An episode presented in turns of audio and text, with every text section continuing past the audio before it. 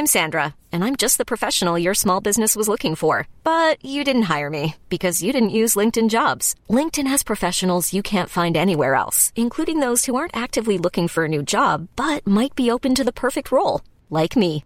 In a given month, over 70% of LinkedIn users don't visit other leading job sites. So if you're not looking on LinkedIn, you'll miss out on great candidates like Sandra. Start hiring professionals like a professional. Post your free job on linkedin.com/achieve today. Devemos ter tudo em comum como em Atos dos Apóstolos. Comentário de Mari Persona. Tá. Bom, basicamente é aquelas que nós encontramos em Atos capítulo 2, no final do capítulo 2, eh, algumas verdades aqui muito importantes, né? Ali se, se converteram quase 3 mil pessoas que foram batizadas naquele dia. E aí o versículo 42, capítulo 2, 42, vai falar de como essas pessoas viviam depois disso. Entenda aí que eles ainda não tinham a revelação da igreja, pelo menos claramente, mas eles já viviam como igreja. E a revelação seria dada a Paulo depois. Por isso que Atos é um livro de transição. Muitas coisas que eles fizeram no começo, depois precisaram corrigir o rumo. Por exemplo, eles iam viver todos juntos aqui, tudo que eles tinham, eles iam ter tudo em comum, né? colocavam tudo nos pés dos apóstolos, e, e não, faz, não havia falta entre eles. Mas logo, você chega no capítulo 6, já estão brigando, porque estavam favorecendo uh, algumas pessoas e desfavorecendo outras na divisão da, dos alimentos. Então aí são instituídos os diáconos, né, para cuidar, cuidar da distribuição. Então, não, não, muitos pegam essa questão deles no começo viverem tendo tudo em comum, assim, ah, vamos, vamos, vamos viver como igreja, vai, você tem, eu tenho um Fusca aqui, o que você tem? Ah, eu tenho um, um Camaro. Então tá bom, eu fico com o seu Camaro, eu te dou Fusca, assim a gente fica com tudo em comum. não, não é comunismo, a Bíblia, a igreja não é comunismo. Então, eles tinham tudo em comum no começo, mas isso foi depois acertando, acertando os passos. Atos é um livro de transição.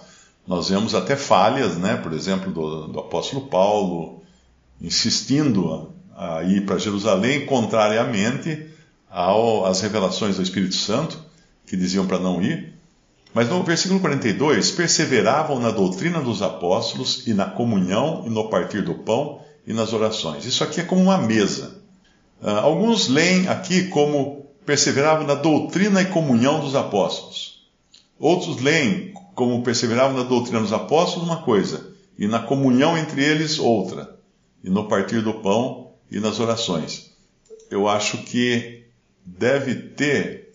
É, por exemplo, o Darby escreve, o Darby traduz assim: e eles perseveravam na doutrina e comunhão dos apóstolos, no partir do pão e nas orações. Então, a, a doutrina e comunhão dos apóstolos é uma coisa conjunta que nós temos que levar em consideração.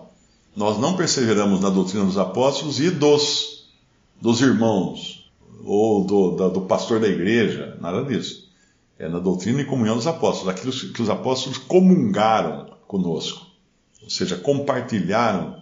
Nós temos que estar em comunhão com os pensamentos dos apóstolos para vivermos a vida em igreja.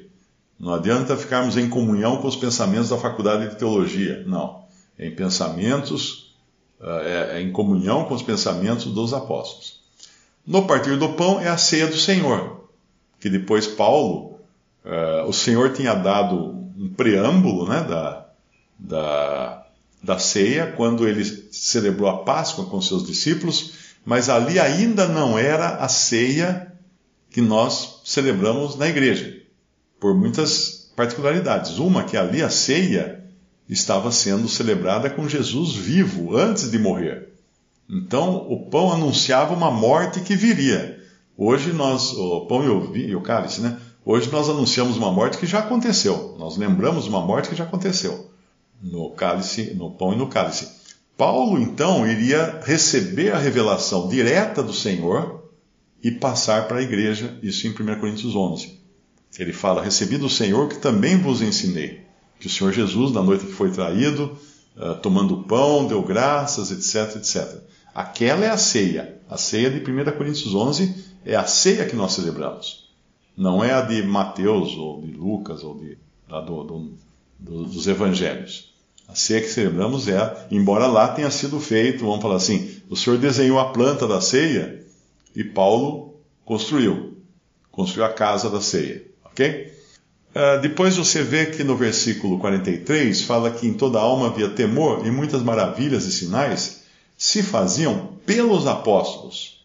Então era, os apóstolos eram os principais a fazerem essas maravilhas e esses sinais. Porque, e para que serviam essas maravilhas e sinais? Pela mesma razão que serviram as maravilhas e sinais em toda a Bíblia. Sempre que Deus tinha alguma grande coisa, ele mandava sinais. Por exemplo, os judeus ficaram 400 anos presos no, no, no Egito, eles não viram nenhum sinal.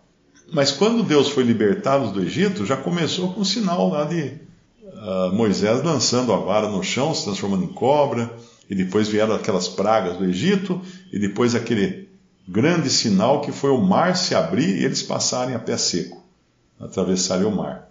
Então Deus estava lançando uma nova coisa no mundo, e com isso vinham sinais. Uh, depois, ao longo da Bíblia, sempre que Deus fazia uma coisa grande, vinham sinais também. Quando, quando Salomão construiu o templo, o templo ficou de tal maneira cheio da glória de Deus que as pessoas não conseguiam ficar em pé. Então ali tinha os sinais, tinha coisa. Ao longo também da, da caminhada dos, dos judeus, ele não, não apenas fazia sinais, né, mas ele fazia principalmente milagres para preservá-los, para preservar o seu povo, livrar o seu povo. Quando o Senhor Jesus veio, duas coisas aconteceram. Uma, que você não encontra no Antigo Testamento tantos endemoniados como você encontra no Novo Testamento. Parece que deu uma explosão de endemoniados. Os demônios ficaram saracoteando para todo lado no Novo Testamento com a vinda de Cristo, porque eles sabiam que ali estava um né, que ia atrapalhar a vida deles. Antes disso, eles não precisavam se mexer muito, que a coisa caminhava na maciota. Mas ali, agora a coisa ia pegar. Estava no mundo o Filho de Deus, feito homem. Então, aí sim, também muitos sinais o Senhor Jesus fazia para mostrar suas credenciais. É como se o Brasil mandasse um embaixador lá para a Alemanha, por exemplo. Manda um embaixador para a Alemanha. Quando o embaixador chega na Alemanha, tem uma cerimônia diante do governo alemão, onde ele apresenta uma pasta com as suas credenciais. Nessa pasta diz tudo o que ele é, toda a capacidade dele, toda a autoridade que ele terá ali na Alemanha de ser o Brasil na Alemanha. Então, se um embaixador do Brasil na Alemanha fizer alguma coisa errada, é o Brasil que está. Um, embaixador pode começar uma guerra.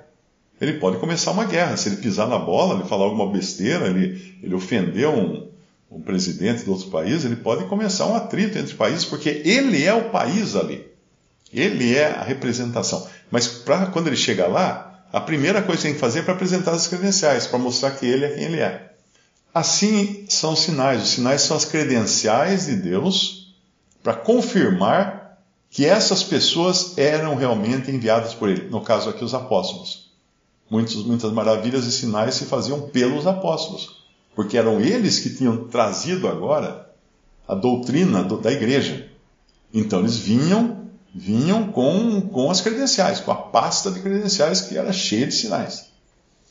O versículo 44, e todos os que criam estavam juntos e tinham tudo em comum. Aqui não diz que, que era para ser assim, né? E vendiam suas propriedades e bens, repartiam com todos, segundo cada um havia de mistério. E no versículo 46, muita gente confunde com o 42, quando no 42 fala que no partir do pão e nas orações, mas no 42, o partir do pão ali, é a ceia do Senhor.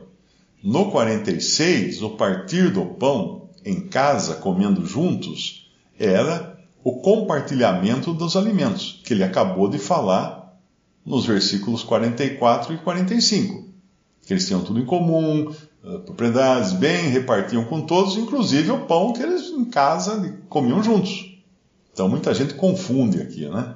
Eh, muitas doutrinas modernas aí dessa turminha que de desigrejados, né, que eles formam comunidades eles falam, não, a ceia é repartir o pão.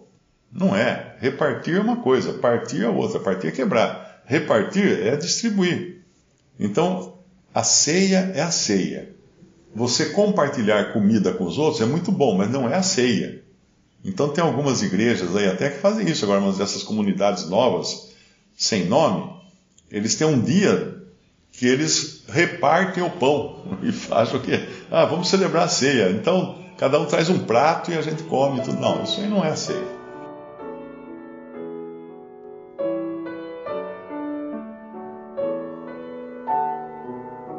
Visite respondi.com.br. Visite também 3minutos.net.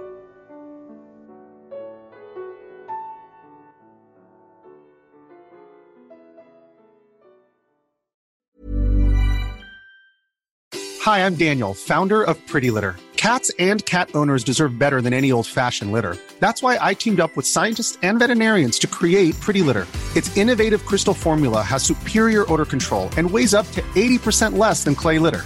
Pretty Litter even monitors health by changing colors to help detect early signs of potential illness. It's the world's smartest kitty litter. Go to prettylitter.com and use code ACAST for 20% off your first order and a free cat toy. Terms and conditions apply. See site for details.